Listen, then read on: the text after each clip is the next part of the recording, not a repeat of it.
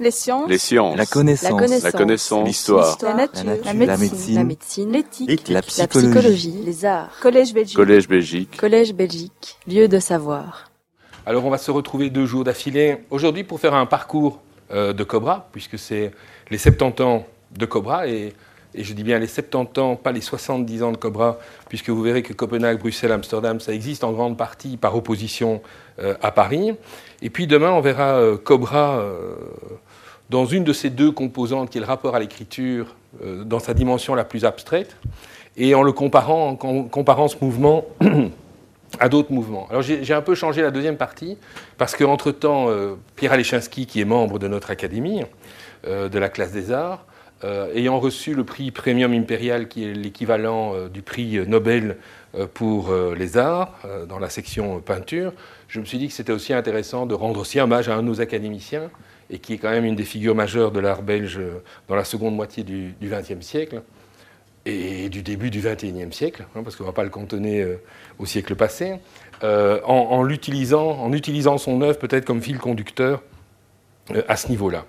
Mais donc aujourd'hui, l'idée était plutôt de, faire un parcours de l'œuvre, de, ce parcours cobran qui naît au sortir de la guerre, c'est-à-dire à un moment particulier qui est le moment où, euh, d'une certaine façon, New York a supplanté Paris euh, comme plaque tournante de la création contemporaine, comme guide de cette création contemporaine. Et euh, je veux dire, Cobra est un mouvement assez intéressant puisqu'il opère à l'intérieur des limites de l'Europe, de cette Europe qui sort de la Seconde Guerre mondiale.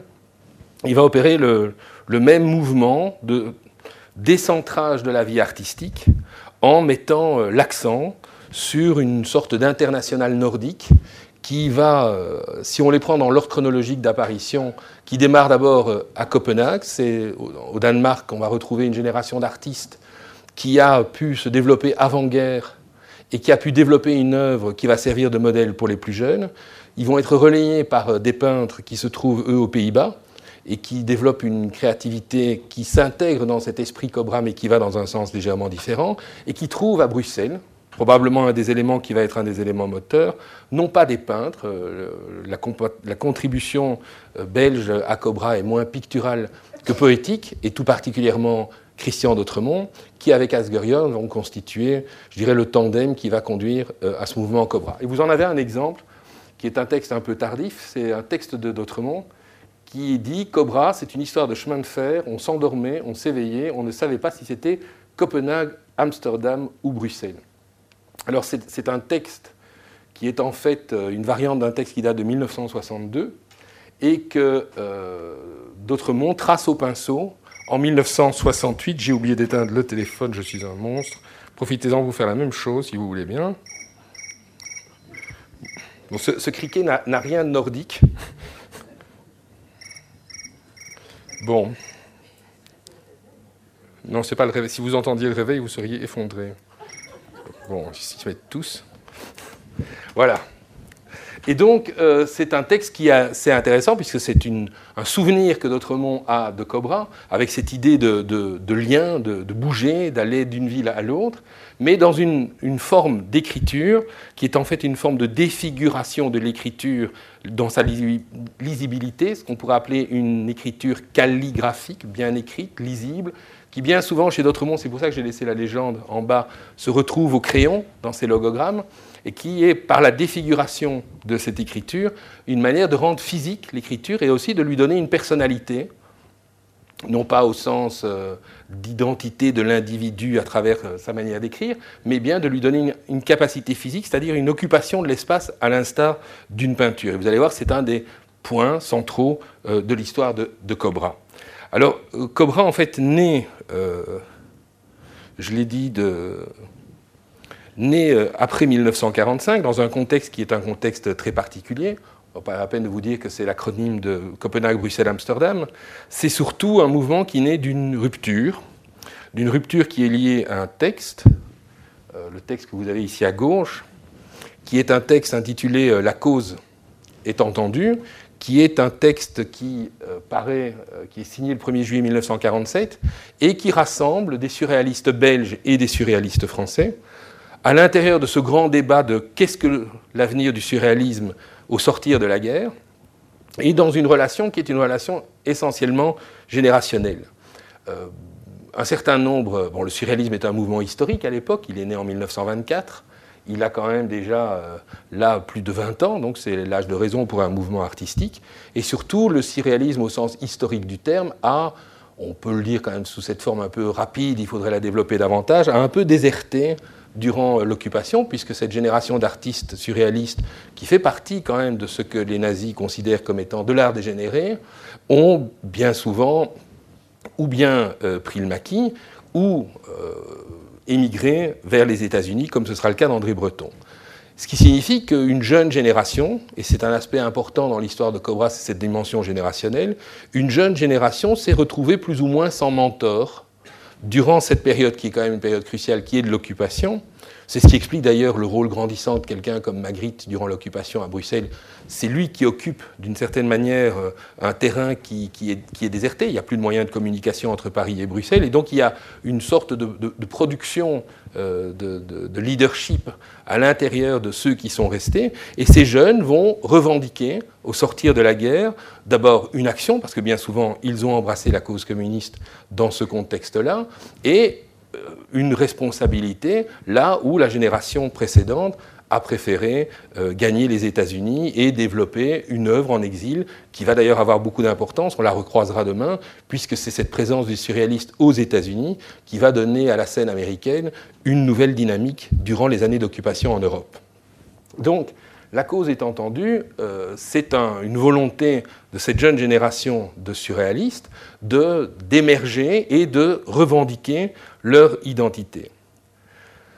Ceci dit, euh, ils restent étroitement euh, pris dans un débat qui est un débat assez contradictoire entre leur engagement communiste et leur engagement poétique, ce qui conduit une frange la plus radicale, qui est entraîné par Yorn et par d'autres monts, au sein du surréalisme révolutionnaire, a publié le 8 novembre 1948 un tract dont le titre est La cause était entendue, donc qui répond à la cause est entendue, et qui se veut un mouvement de, rupture vis-à-vis du surréalisme révolutionnaire tel qu'il est défendu à Paris, euh, tel qu'il est défendu dans un milieu où on attend encore d'André Breton de donner une direction, et surtout euh, tel qu'il est défendu avec un, engagement relatif euh, dans la cause communiste que Yorn et d'autres monts veulent absolument revendiquer. Et lors de la conférence internationale du surréalisme révolutionnaire qui se tient à Bruxelles en octobre 1947, l'opposition entre un surréalisme qui est revenu dans le giron d'André Breton et cet activisme politique d'une jeune génération euh, qui considère qu'elle a vécu l'épreuve de la guerre et de ses privations, va apparaître euh, de manière assez radicale. Et Yorn a une phrase probablement qui est aujourd'hui plus compliquée à défendre qu'elle ne l'était à l'époque, puisqu'il dit, euh, lors de cette conférence, un peintre communiste doit peindre des pommes communistes. Alors, c'est clair que ça, heurte euh, de plein fouet euh, ce surréalisme où euh, Louis Breton avait pris une certaine distance vis-à-vis de cet élément. Il ne faut pas sous-estimer non plus la part de, provocation et deux, la part d'humour à l'intérieur du mouvement qui se dessine. L'humour est une composante importante, mais il est vrai qu'il y a une volonté chez ces artistes d'affirmer un engagement communiste qui va répondre à des engagements euh, fort différents. Alors le, plus ambigu dans l'histoire est évidemment Christian d'Autremont, dont euh, la famille, pour le dire sobrement, porte plutôt à droite, euh, qui a lui-même été l'auteur d'une ode à Joris van Severen en 1940, qui a courtisé de manière assez étroite Cocteau durant l'occupation, ce qui lui vaut d'ailleurs un mouvement de rejet de la part de Marcel Marienne ou de Magritte. Il y a une volonté chez lui de rompre avec une culture bourgeoise dont, il est issu, et en même temps de recomposer une sorte d'idéal social qui est placé sous le signe du collectif. Et effectivement, pour cette jeune génération d'artistes, le collectif va devenir un élément qui est déterminant, puisque cet activisme, euh, cet activisme politique, qui est partagé par certains Danois et qui est surtout le moteur euh, des Cobras belges, on ne le retrouve pas du tout chez les Hollandais, à l'exception de Constant.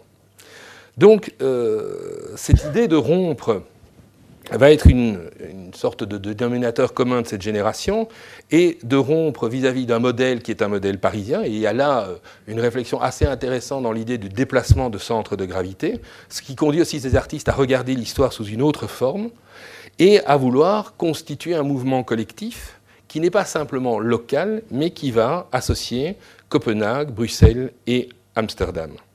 Et euh, c'est ce qui se passe. À peine la cause a-t-elle été entendue que Apple, Constant et Corneille vont euh, à Copenhague, où ils vont rencontrer des artistes d'avant-garde du groupe qui s'appelle Host.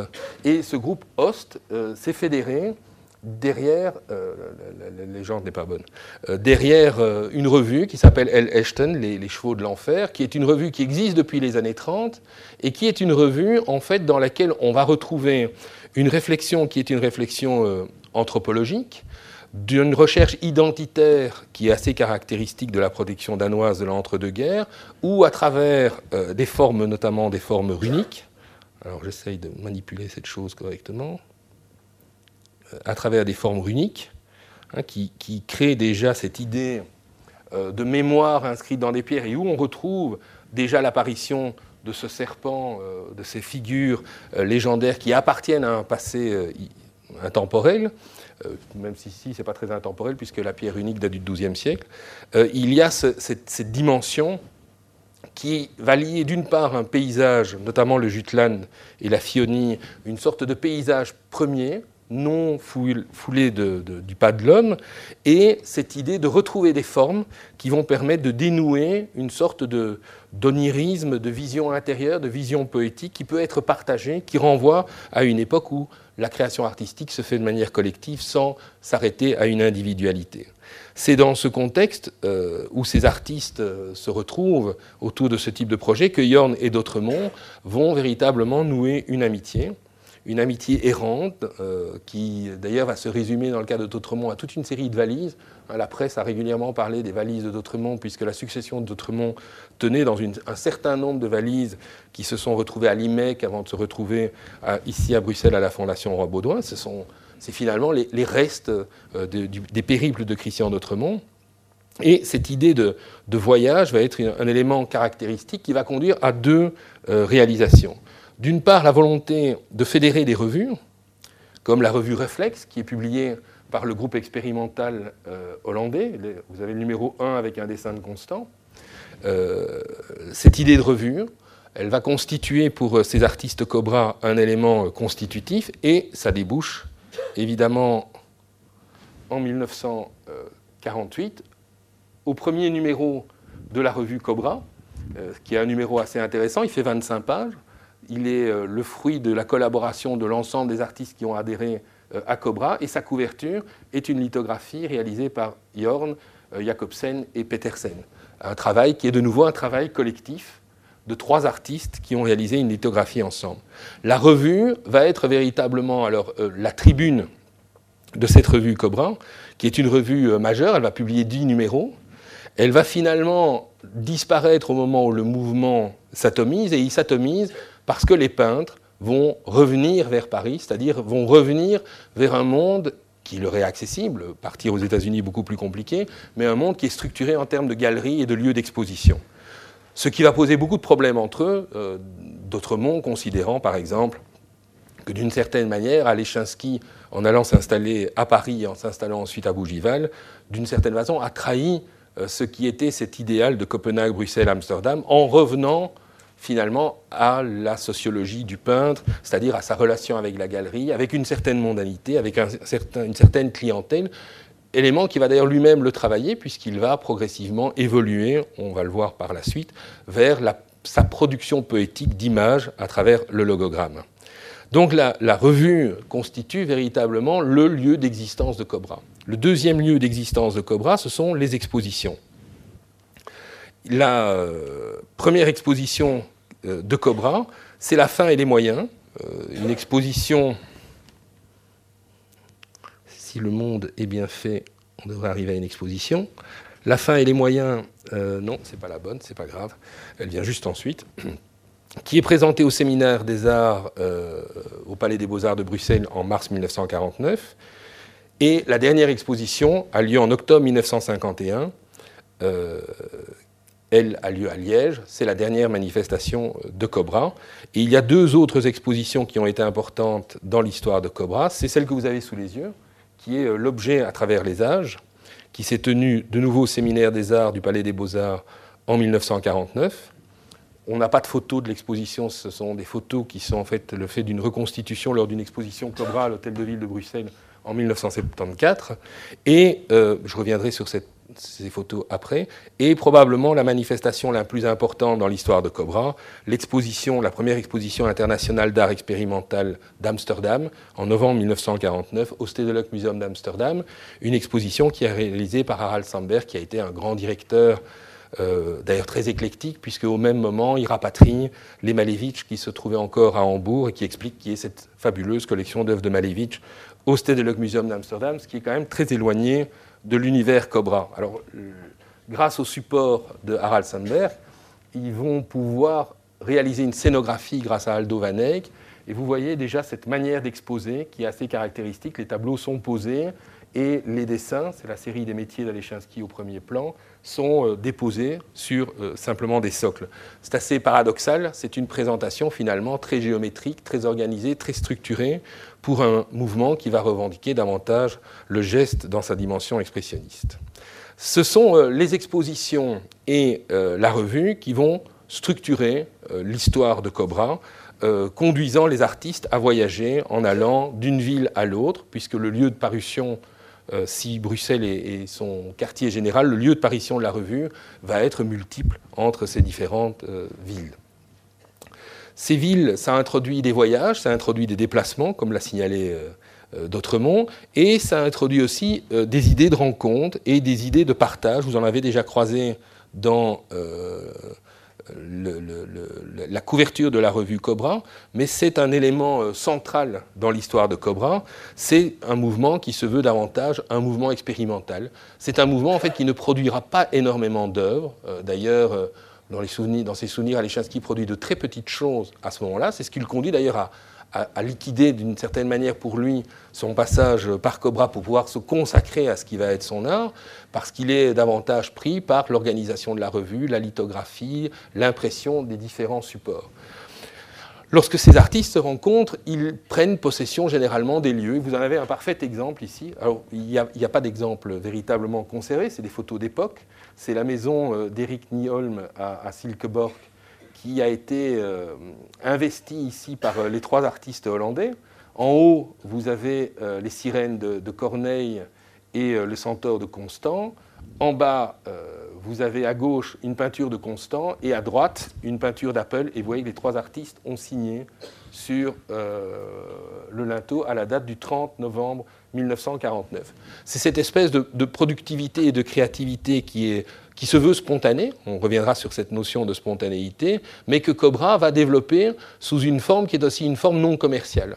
Il y a une volonté chez eux de produire euh, des, supports qui ne rentrent pas en ligne de compte de ce qui est la structuration des galeries au sortir de la guerre. Il faut bien penser qu'on est au moment où progressivement c'est la mode de l'abstraction qui l'emporte euh, sur euh, le, le, réalisme, sur les formes de figuration mimétique, et on voit se développer des galeries qui sont évidemment spécialisées et qui produisent de la peinture de chevalet. Euh, Cobra est assez réticent à cette production, même si certains artistes sont passés par là avant de, commencer leur périple. Et euh, ils vont y revenir d'une certaine manière, mais ils vont y revenir sous des formes qui vont être des formes euh, différentes. Ils vont y revenir notamment parce qu'un certain nombre de ces artistes ont derrière eux déjà une expérience assez longue d'une forme de créativité. C'est le cas notamment des Danois, de l'ensemble de la peinture danoise dans les années, fin des années 30, qui a euh, notamment constitué un des bataillons, et non les moindres, des étudiants qui travaillent au BOS. Alors je sais que quand on voit ce type d'œuvre, on a du mal à imaginer que c'est un élève du BOS. Hein. on a une vision beaucoup plus euh, réfrigérante en général de la peinture façon BOS, mais c'est le cas. Et ce qui les a marqués, c'est d'une part euh, les, enseignements de Paul Klee ou de Kandinsky, avec cette notion de geste, d'écriture déliée, qui n'est pas de l'abstraction au sens géométrique du terme, mais une sorte de figuration élargie au geste, et avec de nouveau cette, dimension qui va être une dimension caractéristique de la peinture danoise, c'est qu'en déliant le geste, on n'arrive pas à cette forme cette forme est mal utilisée, à cet informel que l'on va connaître avec le tachisme, avec des artistes comme Michaud ou avec des artistes comme Fautrier, mais au contraire, l'individu, en, déliant le geste, revient à ce qu'on pourrait appeler des gestes archétypaux, c'est-à-dire qu'il va se mettre à tracer des formes qui sont des formes de toute humanité, de toute éternité. Alors c'est ce que vous avez ici avec Accumulation d'Egile Jacobsen, avec cette forme vous avez le sentiment qu'il contemple un soleil et qui devient une sorte d'oiseau thème qu'on va retrouver très régulièrement chez tous ces artistes, comme l'oiseau phénix de Héroupe ou euh, la lune et les animaux de Yorn. C'est-à-dire qu'à force de, délier ce geste, vous avez en fait une, une sorte d'écriture automatique qui se développe, une écriture automatique qui n'est pas informelle, ce n'est pas une écriture automatique qui, qui, se développe dans une sorte de dimension abstraite et non figurative, mais qui au contraire génère une figuration qu'on pourrait qualifier d'archétypale. Et c'est un aspect évidemment extraordinairement libérateur. Alors voilà un autre disciple de, cette dimension euh, du bord, c'est Yorn.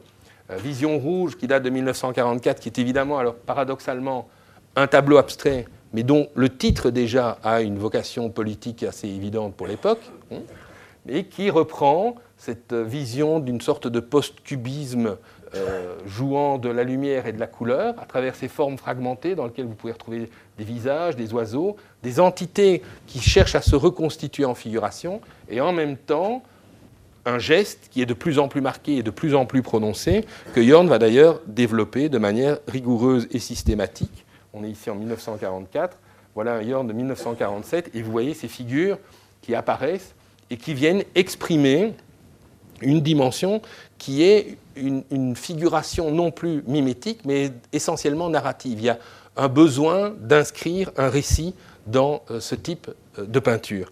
Et ce rapport au récit va être un élément tout à fait constitutif de, cette dimension. On est au moment où le partenariat, la rencontre avec euh, d'autres mondes, on le verra dans un instant, va exprimer quelque chose de nouveau qui transforme la dimension, qui est encore ce que d'autres mondes appellent ici du spécialisme. Le peintre peint, et l'antispécialisme, c'est quand le peintre écrit et que l'écrivain peint, et que leur rencontre débouche sur une nouvelle conception et de l'écriture et de la peinture. Alors, vous, vous l'avez vu avec le tableau précédent qui, sous l'alibi euh, d'une peinture euh, non figurative ou d'une figuration poétique à la Paul Klee, euh, contient néanmoins un discours qui se veut un discours politique, un discours d'implication euh, communiste de la part de Yorn, la question politique constitue à la fois un élément important et presque fatal de l'histoire de Cobra. De 1948 à 1951, c'est un moment où cette jeune génération d'artistes, au sortir de la guerre, revendique d'abord un stalinisme le plus basique qui soit, hein, parce que même s'il y avait de l'humour dans un peintre communiste peint des pommes communistes, il y a en même temps une ligne dogmatique qui est quand même très affirmée et qui est très nette et qu'ils vont vouloir appliquer, et euh, qui va conduire à une sorte de crise des valeurs intellectuelles que partageront euh, d'ailleurs un certain nombre euh, d'artistes, comme Apple ou comme Alechinsky, mais sans que ceux-ci n'embrassent la cause communiste, ou en tout cas qu'ils s'y inscrivent dans la durée. Dès 1950, déjà, Constant, dans la revue Cobra, donne une vision révolutionnaire qui s'éloigne quand même très nettement du dogme stalinien lorsqu'il déclare c'est notre désir qui fait la révolution. Autrement dit, il veut définir dans la foulée de Yorn un art d'expérimentation et qu'à travers l'expérimentation, c'est la réalisation du désir artistique, social, mais aussi personnel et même sexuel qui s'exprime alors il y a une histoire euh, de couple dans Cobra qui est assez compliquée, mais qui explique aussi les brouilles entre les différents artistes, ce qui va faire que ce mouvement très intense est aussi très court dans le temps. Ce combat euh, est, euh, est, assez intéressant parce qu'il il renvoie aussi à d'autres textes de l'époque, comme le texte de Jean Dubuffet intitulé Asphyxiant de culture, s'accomplit contre la société, et contre la culture dominante qui, je cite euh, Constant, n'a jamais été capable de satisfaire un seul homme. Et il ajoute d'ailleurs, euh, en reprenant un argument qu'il avait développé dans le numéro 1 de la revue Réflexe, la libération de notre vie sociale que nous proposons comme une tâche élémentaire nous ouvrira la porte qui donne sur le nouveau monde, un monde où tous les aspects culturels, où toutes les relations intérieures de nos vies unies auront une autre valeur. Alors il y a donc euh, une ligne révolutionnaire à l'intérieur de Cobra, qui d'ailleurs va conduire un certain nombre d'artistes de Cobra, comme, Constant notamment, mais aussi euh, comme bien d'autres qui ont été des, chemins, des, compagnons de route euh, de Cobra, des artistes. Attendez que je retombe dessus ici.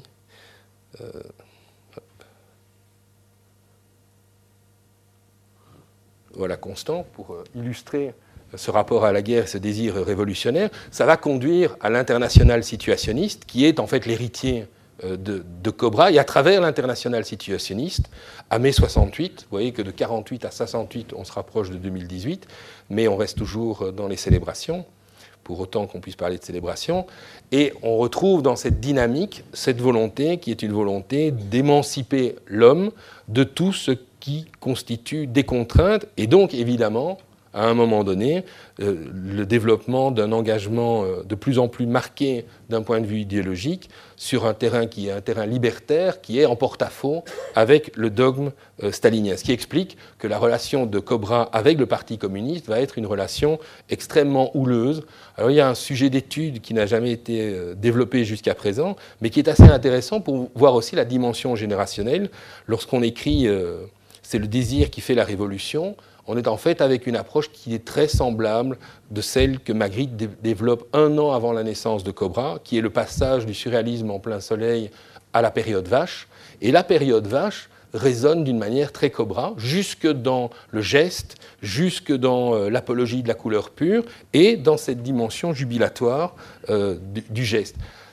Cobra euh, ne peut pas s'accommoder, les artistes Cobra ne peuvent pas s'accommoder de la, production vache ou de la production surréalisme en plein soleil de Magritte, essentiellement pour une relation générationnelle. Il est la génération précédente dont on veut euh, précisément s'émanciper.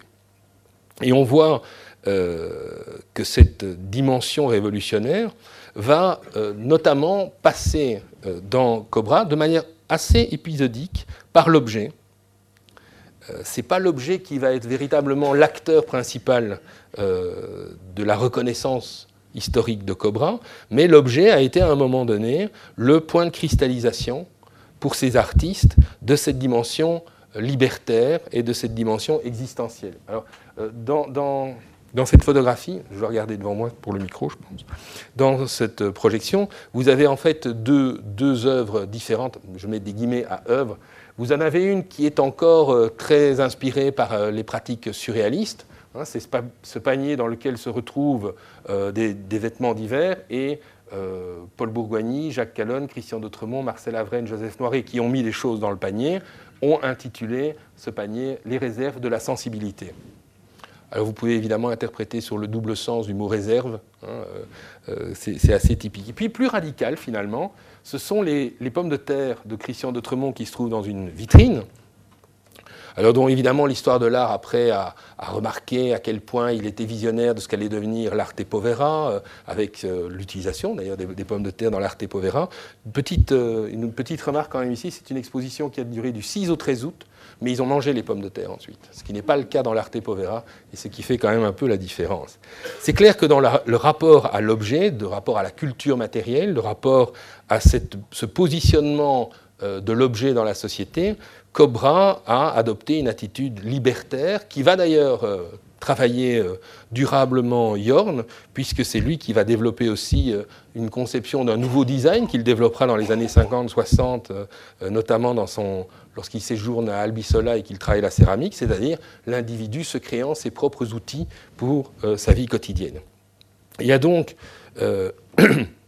il y a donc là un, rejet du fonctionnalisme, de la forme pure, un rejet euh, de toutes les formes de commercialisation et de rapport à la marchandise, avec un retour, un retour qui est un retour immédiat à l'objet dans, d'une part, sa nudité et en même temps dans la possibilité qui est donnée à chacun d'entre nous de se l'approprier et de le transfigurer en œuvre d'art, si vous voulez exposer des pommes de terre dans une vitrine.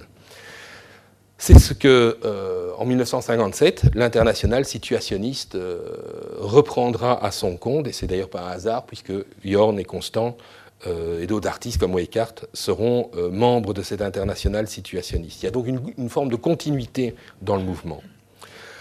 par contre, pour d'autres, ce parcours qu'on a lié aux politiques va sonner comme une expérience de la désillusion assez comparable d'ailleurs euh, à ce qui a été l'expérience de la deuxième, deuxième génération de romantiques par rapport à la première génération, à celle des Hugo, c'est-à-dire l'école du désenchantement. Et il est clair que dans ce contexte-là, euh, c'est l'impossibilité de l'aventure collective, c'est euh, le poids que le dogme stalinien a pris et la mainmise du, du, dogme stalinien sur la création, l'asservissement de la création artistique par rapport aux politiques, qui va euh, constituer euh, chez D'autremont euh, une forme d'ambiguïté. Il démarre en étant radicalement engagé dans la cause stalinienne, revendiquant la supériorité d'un artiste communiste sur un artiste non communiste. Et dès 1951, dans une lettre qui date du 9 avril, il va considérer comme une contradiction désormais le fait d'être communiste et expérimental. Il y a donc euh, entre 48 et 51 chez lui un échec. Euh, si, vous voulez euh, si, vous voulez suivre le parcours de cet échec, je vous conseille de lire La pierre et l'oreiller, hein, qui est en fait ce roman que D'autremont va, composer et qui est la négation de son texte le plus idéologique, qui était Le grand rendez-vous naturel euh, dans lequel il définissait, euh, il reprenait comme point de départ son positionnement communiste. Et euh, là, l'échec du communisme, chez lui, est lié avec la notion de catastrophe et avec la maladie, la tuberculose dans le cas de Christian d'Autremont. Et il va, chez lui, dès lors, développer une logique différente qui est une sorte de retraite dans une forme de super-individualisme qui touche jusqu'à l'écriture, puisque le logogramme est une manière de repositionner l'écriture, hein, cette écriture qui était celle des instituteurs, euh, telle une calligraphie euh, d'une belle écriture, c'est l'écriture que vous avez en bas des tableaux de Magritte, hein, ceci n'est pas une pipe et calligraphié de manière à être lisible, eh bien c'est une manière de ramener l'écriture vers une individualité à travers l'épreuve de la catastrophe. Et ça donne à l'œuvre de, de, d'autres mondes. D'abord, une dimension très romantique. Ce serait d'ailleurs assez intéressant de l'étudier sous le jour romantique, de la réaction romantique à l'impossibilité de l'artiste de peser sur la politique.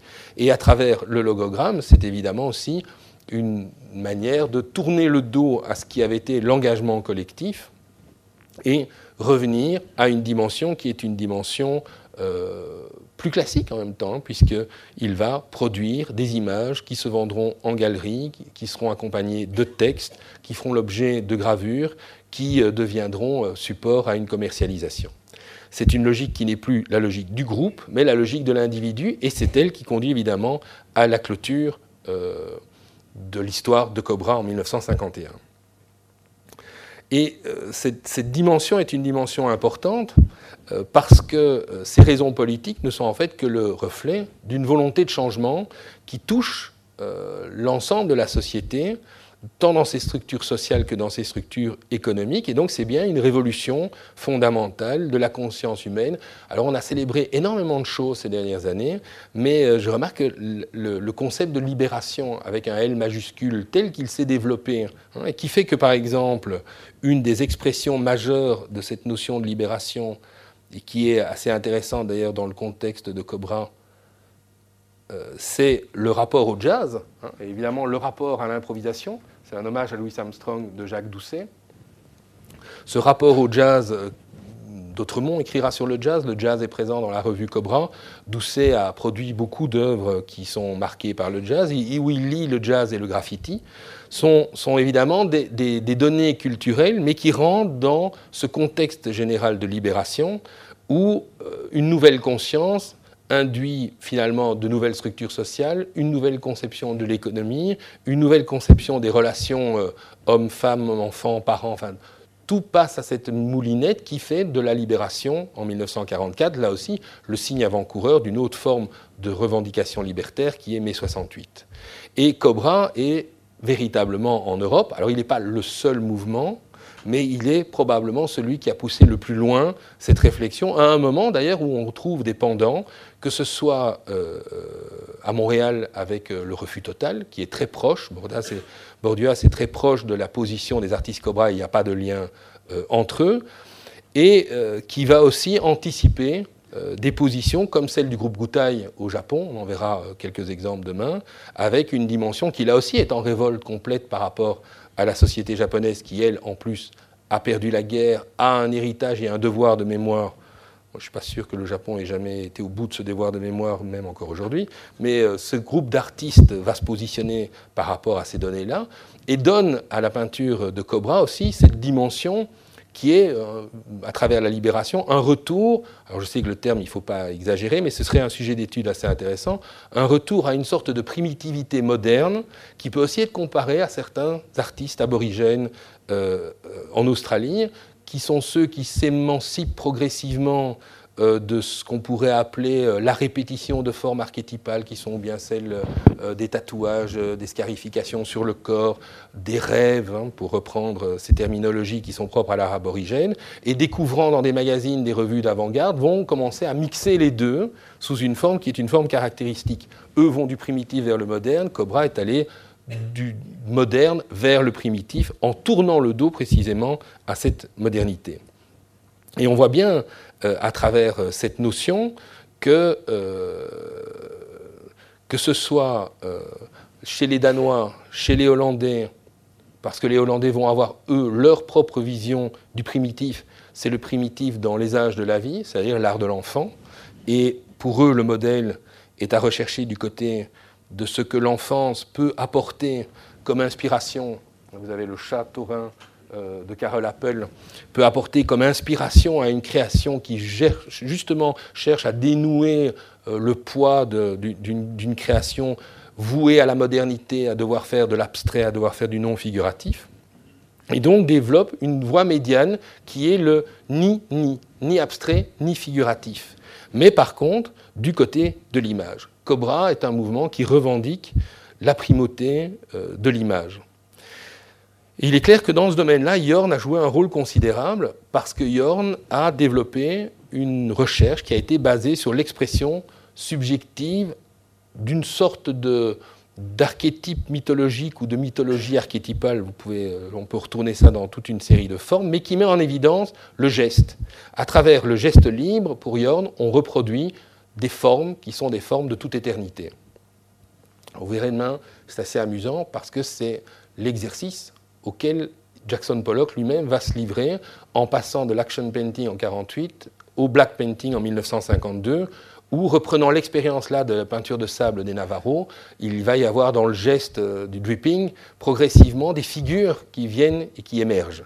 Donc c'est évidemment tout ce discours d'une sorte de, de symbolique universelle qui, va se prêter à cet exercice et qui est euh, aux antipodes du formalisme le plus froid qui domine quand même très largement la scène artistique de l'époque. Le geste euh, permet à l'artiste de, laisser émerger une signification originelle que chaque homme contient en lui et donc dans lequel chaque homme peut euh, se retrouver. D'où cette dimension de nouveau collectif qui va du peintre à, à la peuplade de ceux qui regardent le tableau. Et c'est vrai que les amateurs de Cobra ressentent parfois une peuplade. Hein, euh. Chez euh, loin de, ce formalisme qui est notamment euh, à l'origine de, de, la critique d'art d'un critique comme Clément Greenberg, qui a très largement contribué à tuer l'œuvre de Pollock en le réduisant à, quelques conditions euh, minimales, avec notamment le rejet du littéraire, qui est quelque chose de très caractéristique de la critique américaine de l'époque. Hein. On veut voir que la littéralité de l'objet sur le mur, euh, le dripping, on tourne autour du tableau, le all-over, il n'y a plus de haut, de bas, de gauche, de droite. Il y a une sorte de, réduction à la matérialité stricte. Et évidemment, quand des figures vont réapparaître là-dedans, Greenberg considère que, que, Pollock a trahi sa propre œuvre, ce qui est quand même bizarre que l'artiste trahisse sa propre œuvre, c'est plutôt le critique en général qui trahit l'œuvre de l'artiste. Mais bon, on n'est pas un détail près à l'époque. Et, il va poser, il va mettre en porte-à-faux un Pollock d'ailleurs qui ne s'en remettra jamais. Chez Yorn, et cette dimension de Yorn, elle est importante. Alors je vais prendre une œuvre qui est d'après Cobra, mais c'est le portrait de Gaston Bachelard par, par Yorn, et vous verrez pourquoi on arrive à un portrait de Gaston Bachelard. pour Yorn, l'automatisme, donc cet héritage du surréalisme, est en fait quelque chose qu'il faut considérer comme une forme de spontanéité dégagée de l'emprise de la raison, débouche sur une sorte de figuration élargie qui pose le problème du corps. Alors Jorn a été très sensible à cette dimension-là, il a probablement lié à sa formation, son âge euh, à l'époque déjà, euh, il, a été, euh, il a eu beaucoup plus de peine à intégrer cette dimension que Pollock lui va intégrer immédiatement. Et cette, dimension corporelle de l'automatisme est vraiment ce qui fait la, vraie différence entre la perception que les Américains vont avoir de cette notion d'automatisme, qui intègre évidemment le langage corporel par rapport à l'espace que représente le tableau, surtout si on tourne autour, hein, ou même qu'on marche dessus, ou qu'on pose sa main dessus, comme le Pollock, et cette conception de l'automatisme qui, tel qu'il a été défini par les surréalistes, est encore prise par le respect des mots dans leur signification. C'est la manière de les agencer. On cherche des techniques pour les agencer de manière non conventionnelle, mais on ne touche pas à l'intégrité du, du, mot. Et euh, Jorn va euh, repartir de cette notion d'automatisme dans lequel il va vouloir insuffler une sorte de source vitale de l'être qu'il considère comme l'origine mythique de l'homme libre. L'homme qui est libre est un homme qui a en fait une dimension vitale, une puissance vitale, et cette puissance vitale s'exprime par la matière. C'est-à-dire, c'est en s'emparant de la matière, c'est en s'emparant de la couleur, de la pâte, mais très rapidement aussi pour Jorn, de la terre pour faire de la céramique, que l'on peut imposer à, ces matières une volonté, et que cette volonté hein, va pouvoir s'incarner dans ce que Jorn appelle son réalisme matérialiste. Par sa terminologie même, euh, on voit bien qu'il y a toujours un lien avec la pensée marxiste, mais c'est une pensée marxiste hérétique aux yeux de la doctrine stalinienne, qui est aussi hostile au formalisme abstrait, et que Jorn euh, va développer à partir de 1954 dans ce qu'il appelle le Bose imaginiste, donc un Bose non pas producteur de forme, mais producteur d'images, c'est-à-dire d'un imaginaire en perpétuelle révolution, en perpétuelle mutation, c'est-à-dire des formes qui ne sont jamais arrêtées, mais des formes qui sont perpétuellement en mouvement. C'est ce qui est intéressant dans le portrait de Bachelard, c'est qu'évidemment, il faut arrêter le portrait à un moment donné, donc il y a la chevelure de Bachelard, la barbe de Bachelard, on le reconnaît, hein, pour peu qu'on le compare à une photographie, on le reconnaît, mais en même temps, on ne peut pas arrêter ni la couleur ni le geste dans une forme, ce qui est un paradoxe pour la peinture. Hein. Euh, on ne peut pas l'arrêter dans une forme ni dans une figure euh, figée. Il faut conserver cette possibilité d'évolution constante du geste, et chaque tableau, tableau devient à la fois ce qu'il représente et un paysage mental du moment où euh, cette écriture, appelons ça une écriture, on y reviendra dans un instant, va pouvoir euh, s'exprimer.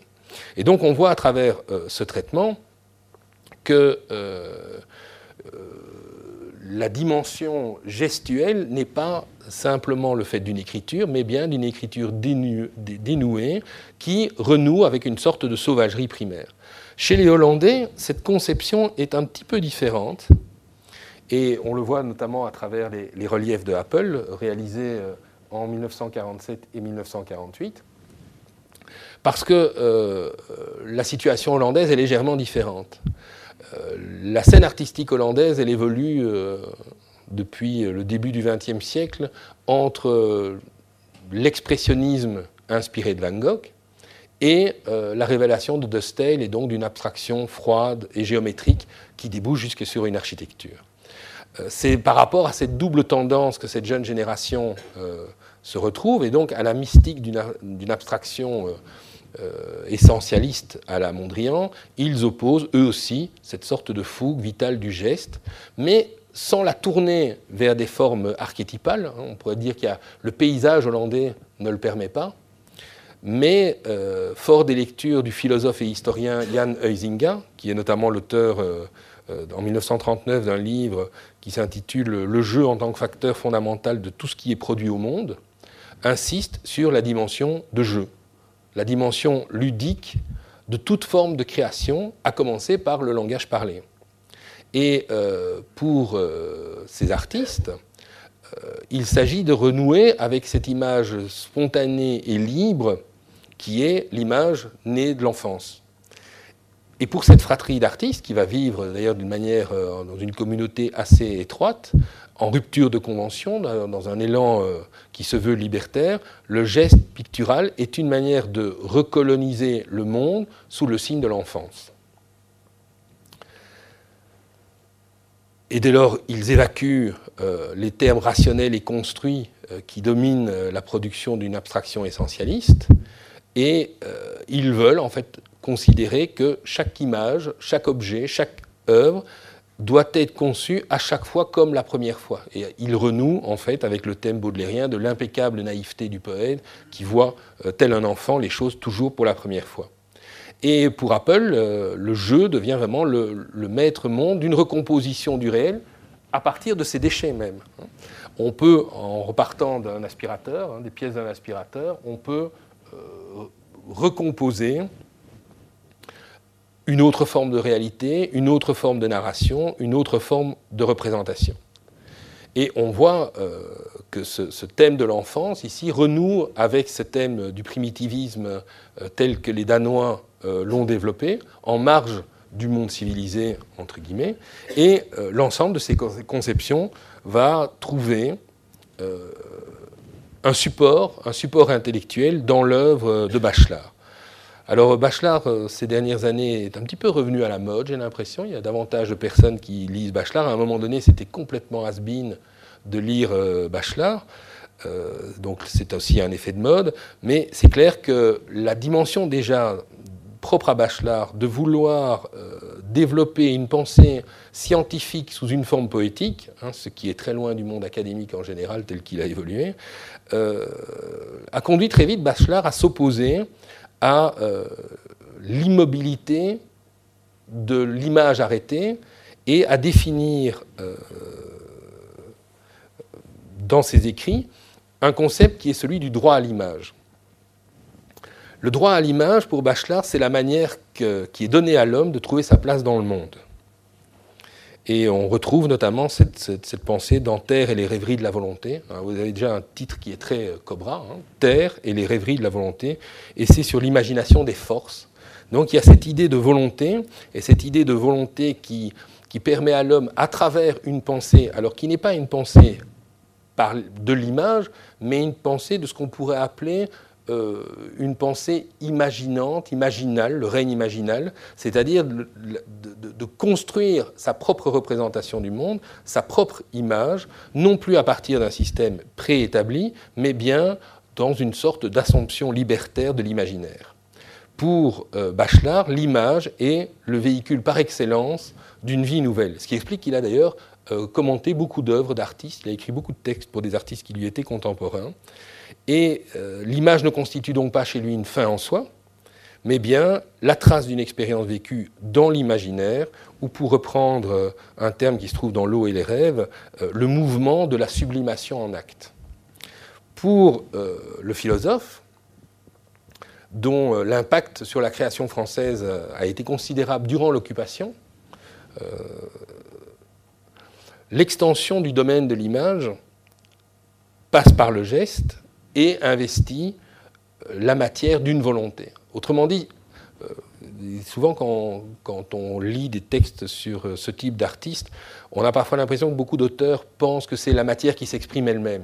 Bachelard insiste là-dessus, la matière est inerte. La matière est simplement un donné qui n'existe et qui ne va pouvoir s'animer qu'à partir du moment où une volonté la pénètre et la travaille. Mais pas du tout pour arriver à une sorte d'idée pure comme dans les esclaves de, Michel-Ange, on est loin de cette idée-là, mais bien pour trouver dans la matière un réservoir de sensibilité, comme on l'a vu dans le panier de vêtements des surréalistes belges devenus Cobra, euh, mais bien dans, dans, cette sorte de fusion euh, entre un imaginaire en mouvement qui nie la forme arrêtée et cette projection euh, de l'idée qui passe par la main à travers le geste. Il y a donc deux mouvements que Bachelard réunit en un seul, cette négation de la forme à travers euh, l'imaginaire, et pas l'image, mais bien l'imaginaire, et en même temps un geste qui laisse une trace, c'est-à-dire une sorte d'écriture de mémoire.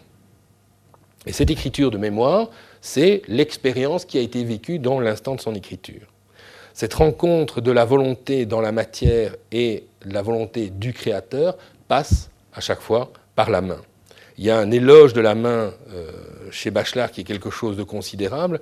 Et je cite un, exemple plus la main de l'artiste sera dans tout l'ouvrage apparente, et plus émouvant, plus humain, plus parlant il sera. Et il ajoute, on doit sentir l'homme et les faiblesses et les maladresses de l'homme dans tous les détails du tableau. Alors c'est aussi un aspect intéressant, parce que dans sa conception, qui est dans la, politique, poétique de la rêverie, Bachelard d'emblée euh, tord le cou à euh, l'idée de perfection de la réalisation. C'est-à-dire le fini, hein, le fini académique ou le fini photographique en serait un, cette parfaite maîtrise euh, technique. Et Bachelard de manière très orientale. Hein. c'est le propre même de bien des coupes euh, japonaises. Il faut qu'elle soit, pour être parfaite, il faut qu'elle ait un défaut. Parce que s'il n'y a pas le défaut, il n'y a pas l'aspiration à la perfection. Et eh bien, Bachelard reprend cette idée-là pour montrer que toute forme, pour exprimer l'humain, elle doit aller jusque au bout de l'expression des forces et des faiblesses de la main humaine dans tous les détails du tableau. Autrement dit, c'est aussi une perception d'une forme de all-over. On n'est plus dans une représentation fixe les éléments et on leur donne une, forme assignée, mais bien dans un traitement qui va être un traitement qui s'ouvre euh, à cette expression de l'humain jusque dans son imperfection. Dans ce contexte, le geste, il est moins un signe qu'une durée, selon la, poétique que Bachelard avait développée en 1932 déjà dans l'intuition de l'instant. Il, il y récuse tout instant figé, toute réduction de l'image à un symbolisme descriptif, qu'il considère encore très actif chez André Breton, et il veut favoriser ce qu'il appelle une puissance de métamorphose, c'est-à-dire cette capacité de transformer les formes, c'est de transformer ce qui est forme en ce qui va devenir une sorte de flux existentiel. Et il est clair que euh, cette pensée va avoir euh, un impact considérable, puisque, à travers Bachelard, l'instant poétique se mue en une sorte d'espace onirique, et que cet espace onirique n'a pas de limite. On va passer très naturellement du tableau à l'ensemble euh, de l'espace, la maison que vous avez vu, euh, où des artistes de manière collective s'emparent des murs pour donner leur représentation, mais l'espace onirique, c'est aussi l'espace dans lequel nous vivons, l'espace de la vie, et euh, c'est une réflexion qu'on peut d'ailleurs appliquer euh, au musée, puisque ces artistes Cobra, pour reprendre l'expression de Christian d'Autremont, n'entraient dans les musées que pour enlever les muselières. Eh bien, vous avez ici une logique qui est une logique euh, imparable, euh, remplacer même l'instant poétique, je ne suis pas sûr qu'on soit au niveau de l'instant poétique, en considérant cette notion d'espace onirique, c'est-à-dire le territoire d'impossible qui ne dépend que de l'imagination. Et à travers des, essais comme la poétique de l'espace, euh, Bachelard a véritablement ébauché les traits de ce qu'on pourrait appeler un être poétique, nous dit-il, invité à réinvestir toute notre enfance.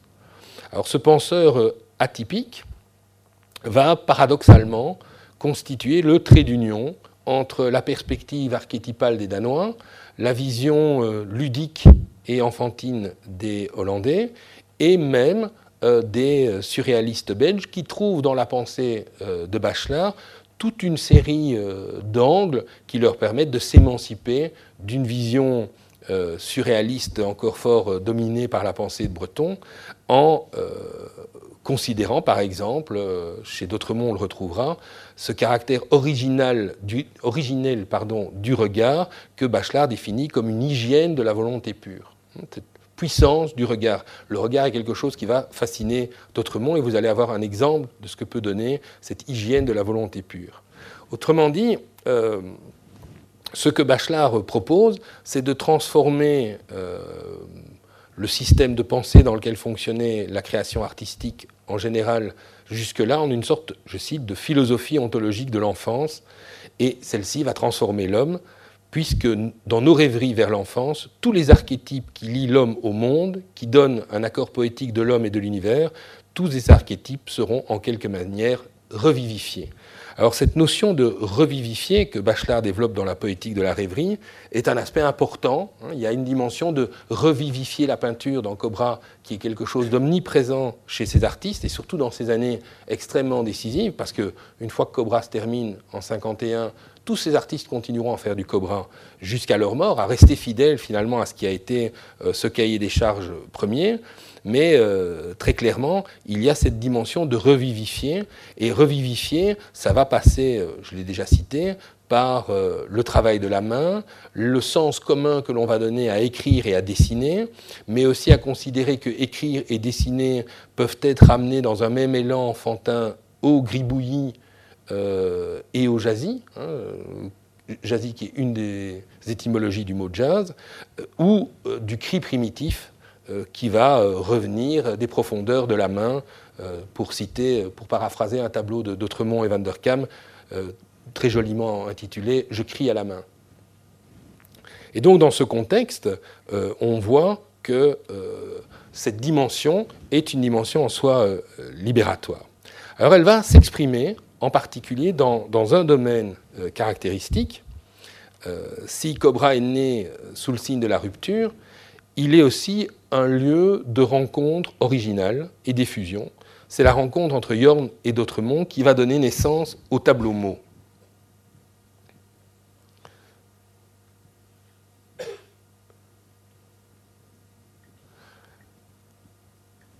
dès leur rencontre, il y a eu chez ces deux artistes une volonté de travailler ensemble, de faire quelque chose ensemble, chacun en fonction de sa spécificité. Alors ici, c'est traître parce que ça fait 38 cm sur 33. Hein. C'est beaucoup plus petit que ce que vous avez sous les yeux. Donc, si un jour vous voyez le tableau, vous risquez d'être fortement déçu quand vous verrez sa, vraie taille, mais, mais ça, ça, compte. On va voir euh, pourquoi dans un instant. Et chacun, en fait, aborde l'autre avec sa spécificité. Le peintre a une expérience de peintre, il a un métier de peintre, et l'écrivain a appris à écrire, et il lit, et il a une expérience qui est une expérience d'écriture.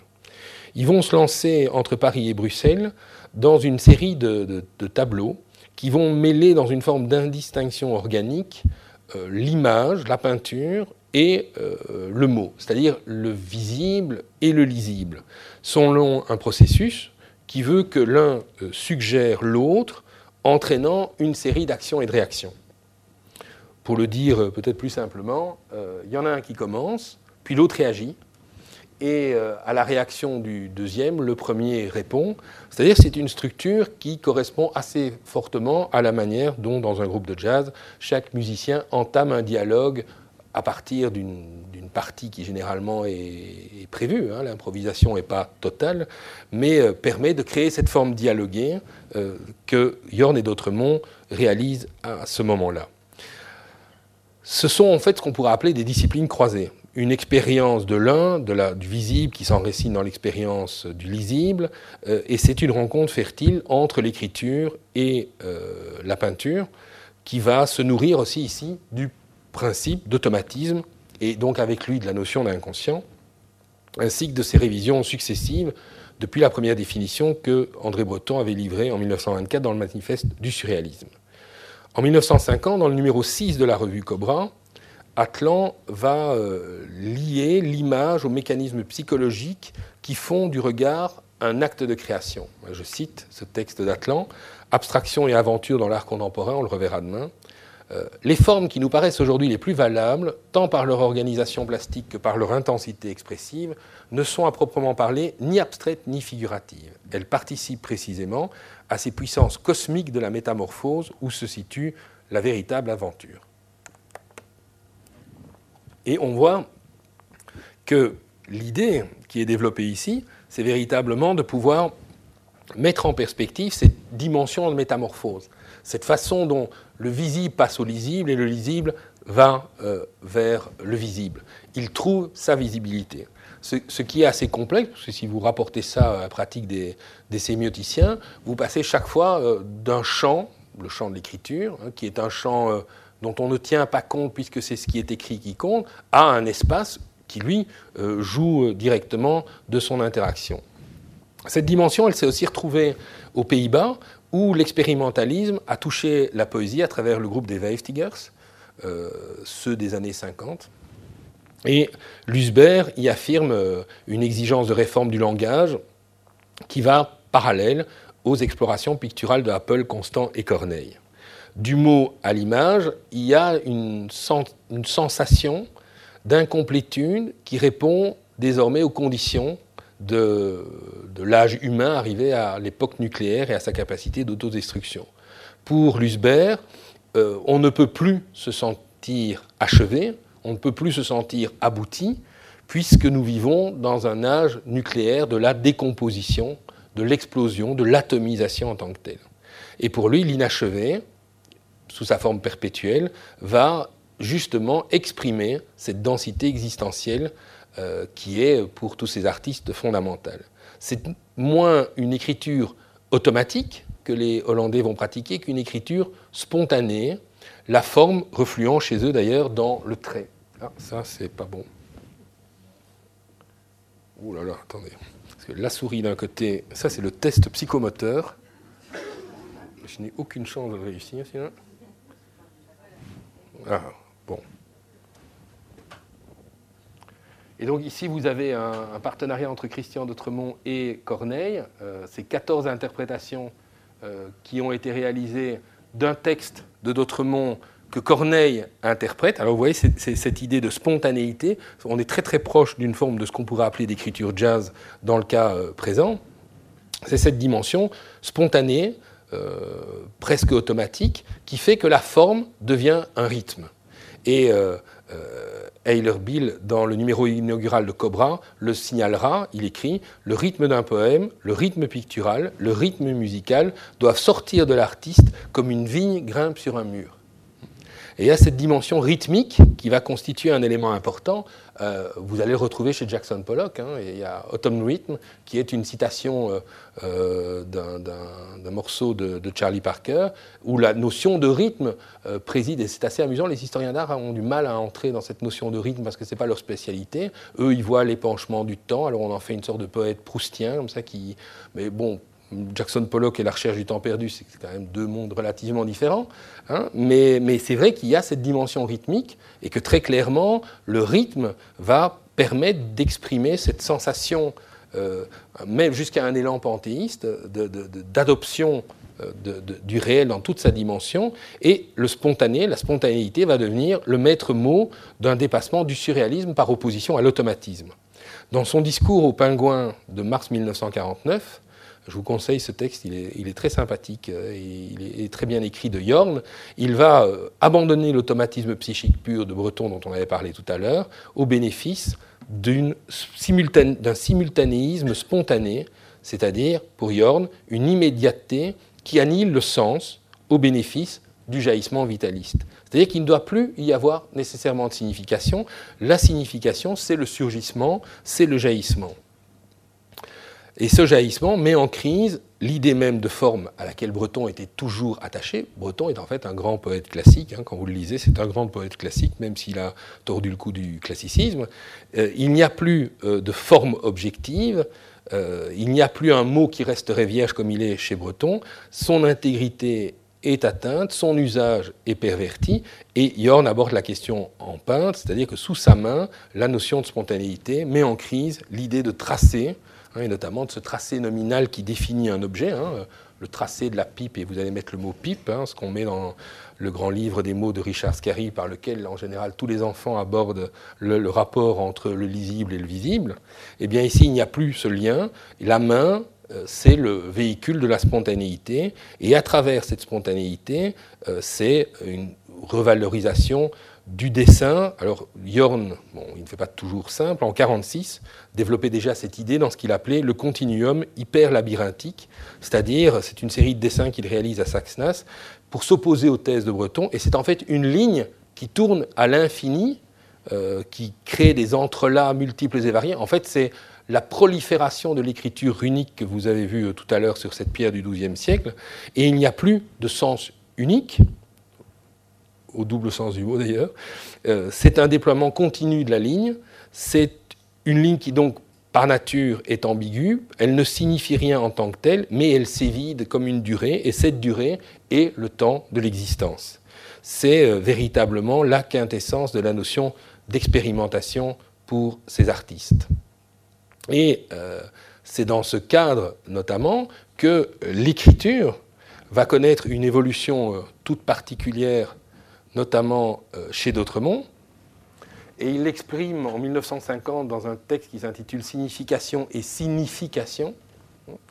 Euh, c'est un poème qui est en fait le poème du train mongol. Et euh, ce que vous avez, c'est un montage qui a été réalisé par Pierre Faucheux pour illustrer le principe qu'a suivi Dautremont.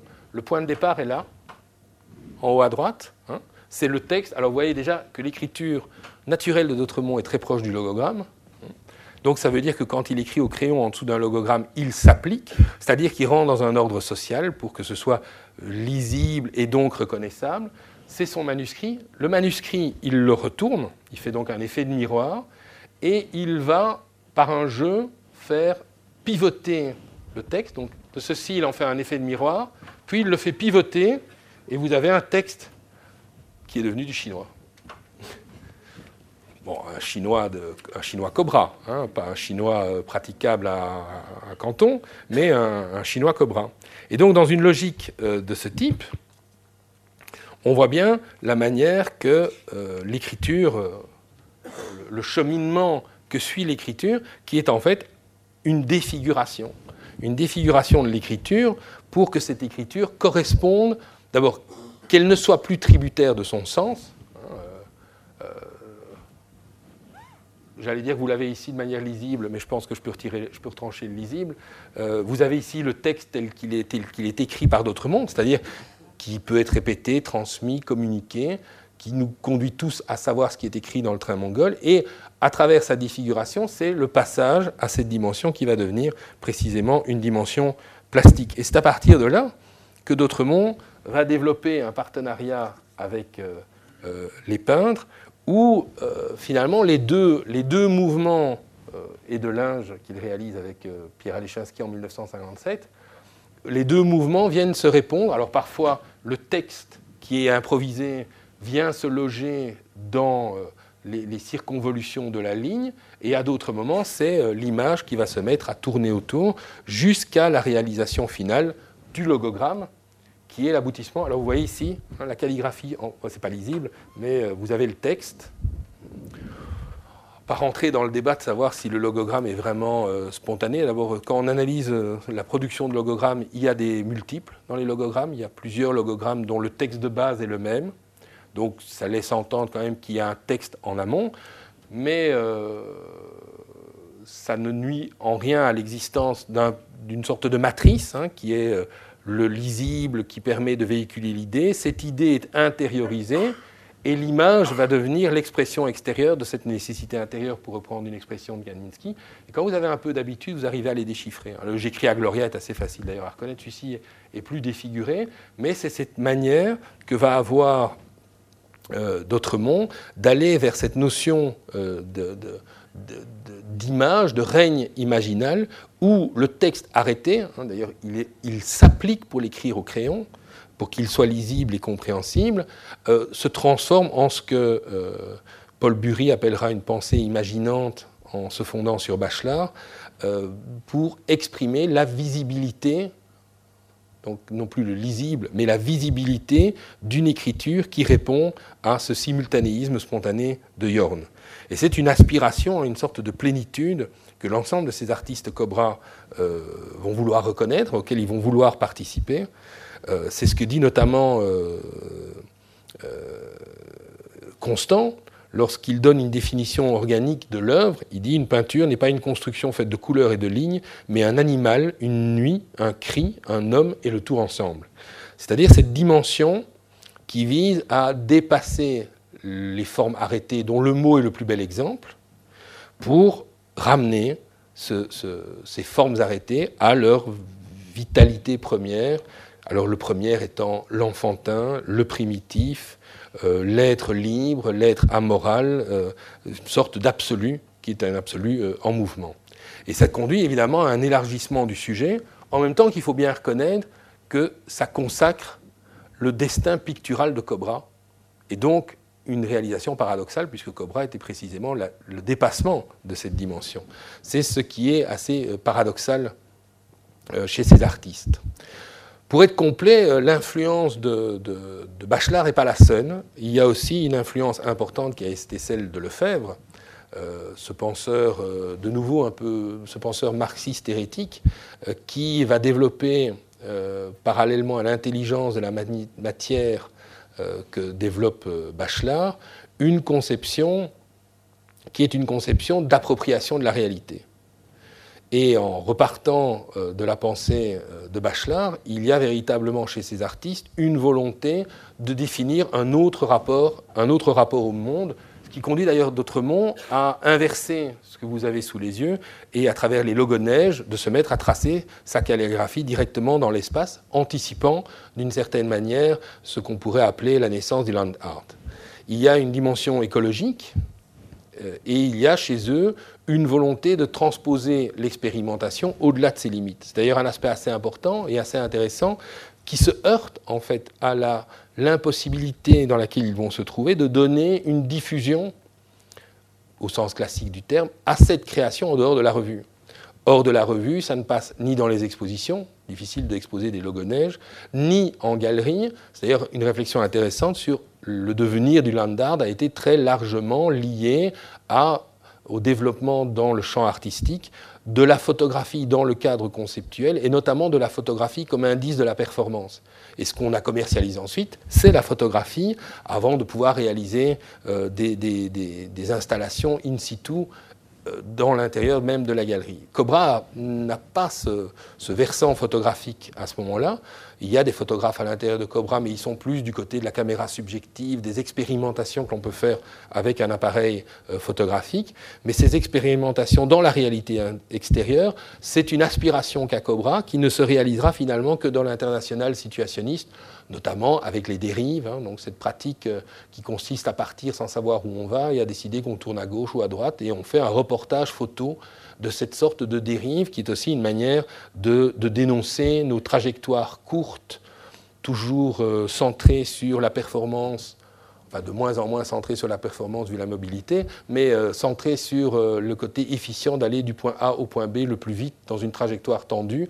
Là, vous avez une sorte d'ode presque à, la paresse mouvante en, décidant d'aller au hasard, euh, au gré des, choix faits au moment même sur les routes, et de considérer que la photographie va être un indice qui permet de relater cette navigation. c'est un aspect intéressant parce que là, la photographie sert de support narratif euh, de manière directe. Cette invitation donc, qui conduit de passer du jeu au voyage à l'intérieur d'un espace qui est l'espace de la réalité dans lequel les artistes peuvent euh, s'investir, et cette euh, imagination en action évolue, alors librement. Entre peinture et écriture, on voit un geste pictural qui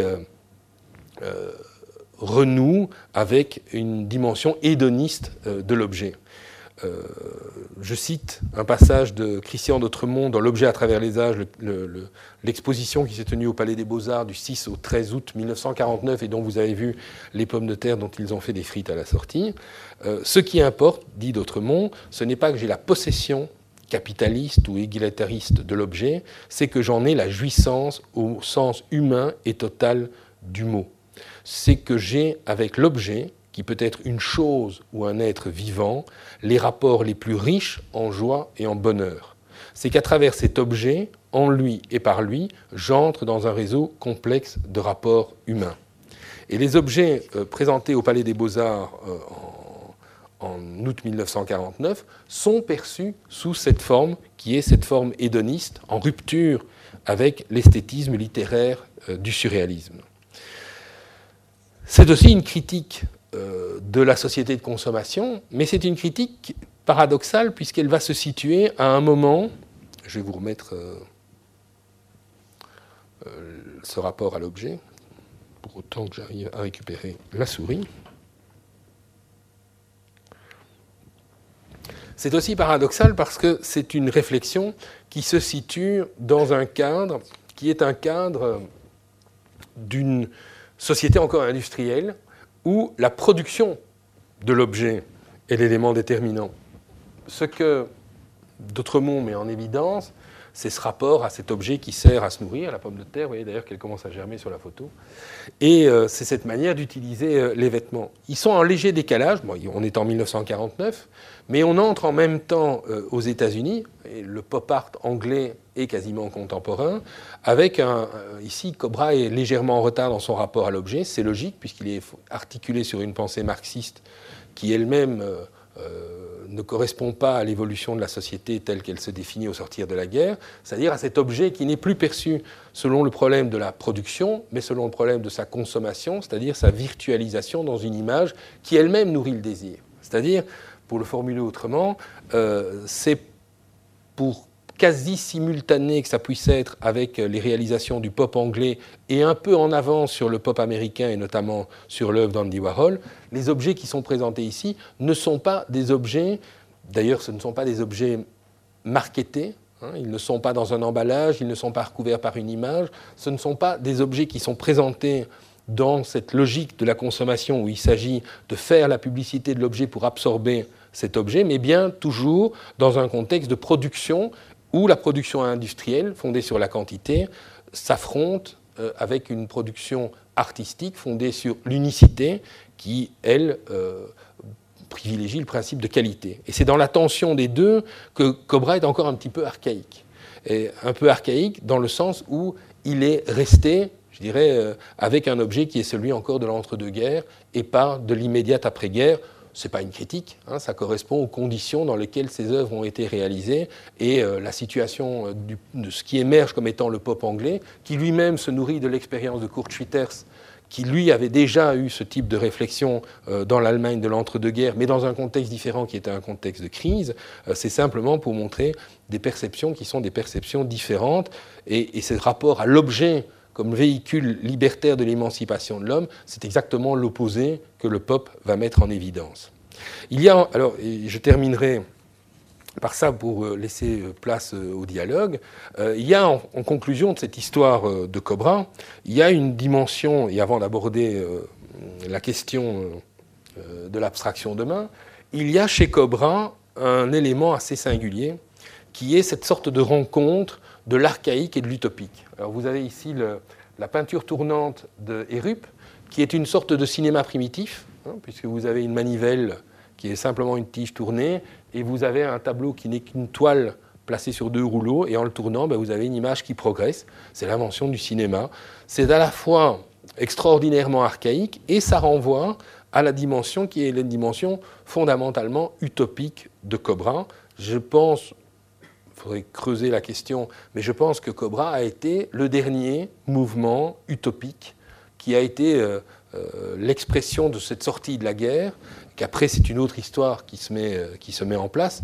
Il est clair que la, dimension, la critique de l'utopie comme véhicule d'un homme capable de détruire l'homme et, un débat qui va apparaître dans, les domaines spécialisés, dans la philosophie, dans l'histoire, euh, Cobra a été le véhicule d'une forme fondamentale utopie, une utopie qui est passée par une conception libertaire de l'écriture, de l'image comme mouvement permanent et de l'individu émancipé qui est l'artiste, qui permet de, de, se métamorphoser en permanence, ce travail répondant en fait à un besoin de désir comme pulsion révolutionnaire pour changer le monde. Il y a euh, chez ces artistes euh, ce désir de repenser l'écriture, de repenser l'image, de repenser le collectif, de repenser le groupe, de repenser la notion de mouvement, de repenser la notion de modernité. Euh, si on reprend les, catégories d'Antoine Compagnon de ces antimodernes, Cobra, par bien des aspects, correspond à cette définition des antimodernes. Alors, le terme de compagnon n'est pas toujours très heureux parce que quand on parle d'antimoderne, on a l'impression de parler de gens hostiles à la modernité et donc de réactionnaires.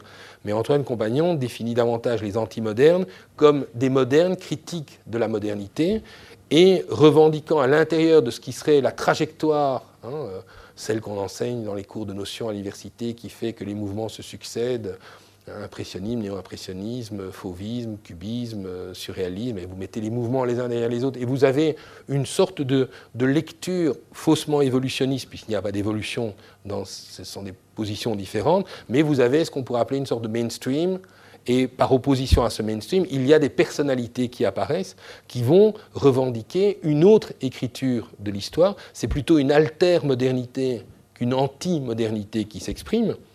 Bon, je vais peut-être pas, c'est celui qui me vient pour l'instant, je vais peut-être pas choisir le plus consensuel, mais euh, Céline est prodigieusement moderne et en même temps, par un certain nombre de ses positions, et je ne parle pas ni de son antisémitisme ni de son collaborationnisme, adopte des positions qui ne correspondent pas aux critères de la modernité, par exemple la vocifération. Cette dimension d'anarchiste de droite ne correspond pas à l'histoire de la modernité. La modernité ne s'est pas faite dans ces milieux-là, et pourtant c'est une autre modernité qui s'exprime. Et on serait, enfin, je crois que ce serait une tentative assez désespérée d'essayer de démontrer que son écriture n'est pas moderne peut l'aimer, pas aimer, c'est une autre question. Euh, mais c'est un exemple parmi d'autres. Et on en retrouve dans l'histoire de la peinture. Cobra participe de cette dimension. Il participe de cette dimension parce qu'il n'est ni abstrait ni figuratif, puisqu'il ne veut pas se ranger dans ce qu'on pourrait appeler une image arrêtée, mais qu'il définit quelque chose qui, d'une certaine manière, et ça on le verra demain à travers l'abstraction, est présent dans l'histoire euh, de la modernité, notamment chez Kandinsky, cette dimension qui est cette dimension du geste, d'une sorte d'élargissement de la sensibilité à travers une conception élargie de la représentation. Et eux vont beaucoup plus loin, puisque vous l'avez vu, c'est cette dimension de spontanéité, de, pulsion, de, flux continu qui justifie cette, euh, cette écriture autre de la modernité. Il y a donc cette écriture autre de la modernité et cette dimension utopique. L'idée et, toute l'œuvre, toute la vie de Jorn euh, de Cobra euh, au boss imaginiste à l'international situationniste a été marqué par ce désir de créer une société qui soit une société autre, qui tienne compte d'autres relations humaines, d'une autre conception de la culture, d'une autre conception de l'économie, d'une autre conception du design. C'est le boss imaginiste, c'est ça, euh, et d'une autre conception finalement de l'homme dans le monde. Cette dimension euh, utopique chez, Cobra, elle est portée par l'aspiration à un homme nouveau. Alors c'est probablement un élément qui est tributaire euh, de cette jeune génération, qui a été privée de jeunesse par la guerre et qui attend euh, finalement à la sortie de la guerre que la libération soit aussi une forme de révolution, de changement pour sortir de cette logique. Et il y a un objet, enfin un objet, il y a un thème dans Cobra qui va euh, exprimer euh, cette dimension de manière assez caractéristique. Et je prends un dessin, une œuvre qui n'est pas vraiment de Cobra et qui est antérieure à Cobra, c'est la tâche. Alors le tâchisme a été une des manières de parler de l'abstraction informelle euh, à cette époque, mais la tâche est un, est un, véhicule intéressant chez Cobra. Parce que la tâche ça nous ramène à l'idée de Bachelard selon laquelle il n'y a pas de perfection si on ne montre pas euh, les maladresses et les accidents. L'accident fait partie euh, de la perfection, c'est-à-dire c'est une des conditions d'une création qui est une création spontanée, mais c'est aussi le symptôme et l'acteur de la tragédie. Hein, D'Autremont ou Yorn découvrent que leur leur maladie, hein, on va dire leur maladie, puisque je tombe plus sur le mot, leur... Euh, bon, on la repère par des radios du poumon sur lesquelles se trouve une tache tuberculose, voilà, je l'ai dit tout à l'heure, et puis je retombe plus sur le mot. Ils vont découvrir leur tuberculose sous la forme d'une tache. La tâche va être le véhicule de la catastrophe, mais la tâche va devenir aussi la tâche sur le mur, euh, qui renvoie aux exécutions euh, qui ont lieu à Moscou, et en même temps, elle est aussi enthousiaste et lyrique. Euh, dans Le grand rendez-vous naturel euh, d'Autremont écrit, une bonne grosse tache de couleur est comme un cri de la main du peintre que le formalisme muselait. Elle est comme un cri de la matière que le formalisme veut mettre à l'esclavage de l'esprit. Et quel esprit? L'esprit de salon ou l'esprit de palier? Et, on voit donc que cette tâche est à la fois euh, une sorte de jaillissement, hein, et d'ailleurs, dans la calligraphie euh, chinoise, euh, l'art de la tâche, c'est une des manières de travailler le pinceau, hein. c'est une des manières de manier le pinceau, de manier l'encre. La voie de l'encre passe par la tâche. Elle est à la fois euh, solaire et en même temps, elle est le témoignage de l'échec de l'engagement politique, le signe de la solitude de l'homme moderne et presque de la condition postmoderne comme maladie. Et donc, il va y avoir dans cette pratique de la tâche une, palette de sensations qui vont, euh, d'une certaine façon, euh, guider d'autres mondes dans sa recomposition de l'écriture. Euh, je disais que pour moi, Cobra était probablement le dernier mouvement à avoir été euh, mu par cette notion d'utopie. Ce qui me conduit à le dire, c'est qu'en même temps, dans sa propre histoire, il est à la fois porteur de l'utopie et en même temps le premier critique de l'aporie que constitue toute forme d'utopie, c'est-à-dire aussi de toute dérive totalitaire inéluctable à l'intérieur des utopies qui veulent se réaliser. Il y a à la fois un élément d'assomption et un élément de destruction, et c'est à partir d'elle euh, que euh, D'autremont va recomposer notamment cette notion elle-même très formaliste de logogramme. En 1951, Alechinsky déclarait dans Abstraction faite, sur lequel on passera un peu plus de temps demain, rien n'est plus concret que ces peintures dégagées du scénario, que ces peintures dont l'acte de penser et de peindre se chevauche, s'interpénètre. Et il définissait ainsi une sorte de poétique qui situe la liberté possible dans le champ de l'image. Le tableau est un terrain d'expérience, ce n'est pas un écran derrière lequel on peut se cacher. L'important est de découvrir en nous qui faisons partie de la réalité. Vous voyez, de nouveau, ce, ce va-et-vient entre le sujet et le monde, le monde comme sujet, le sujet comme monde, du moins au même titre que n'importe quel sujet-objet, une écriture intérieure allant à la découverte organique de nous-mêmes, sans avoir peur de plonger en pleine terre, en pleine eau, en plein feu et en plein air. On voit que ce, lien de l'écriture et de la peinture est le lieu où euh, se joue cette dimension qui est cette dimension du tragique. Et, et c'est là que cette dimension, alors vous avez les, hautes herbes d'Alechinsky qui illustrent ce que je viens de dire, et c'est là que finalement la liquidation de l'utopie qu'a constituée Cobra va revenir chez ces artistes à la peinture, sous une forme classique. Hein, ici, on est encore avec une huile sur toile. C'est ce qui explique aussi qu'un personnage comme Alechinsky a très vite cherché à sortir aussi de ce qui était ce retour à la peinture, en développant une pratique qui à la fois peinture, dessin, pensez aux remarques marginales, euh, couleur, noir et blanc, mais aussi un travail dessiné qui devient une sorte de, de suite à un marouflage, une sorte de tapis oriental euh, sur lequel se joue une multiplicité de récits, et on le développera un peu plus euh, demain, c'est ce qui raconte l'expansion de l'homme à l'écoute de son imaginaire, c'est-à-dire d'une imagination qui fait du monde sa représentation et sa volonté, pour prendre un petit accent inspiré de Kierkegaard. Voilà, donc je vous ai proposé en 1h30 un survol de ce qu'a été Cobra en 3 ans. En, oui, en 3 ans, 1h30 pour 3 ans, ça va encore. Et, je suppose que vous avez certainement des remarques ou des questions. Euh, il suffit qu'il y ait un premier qui se lance, et en général, tout le monde suit.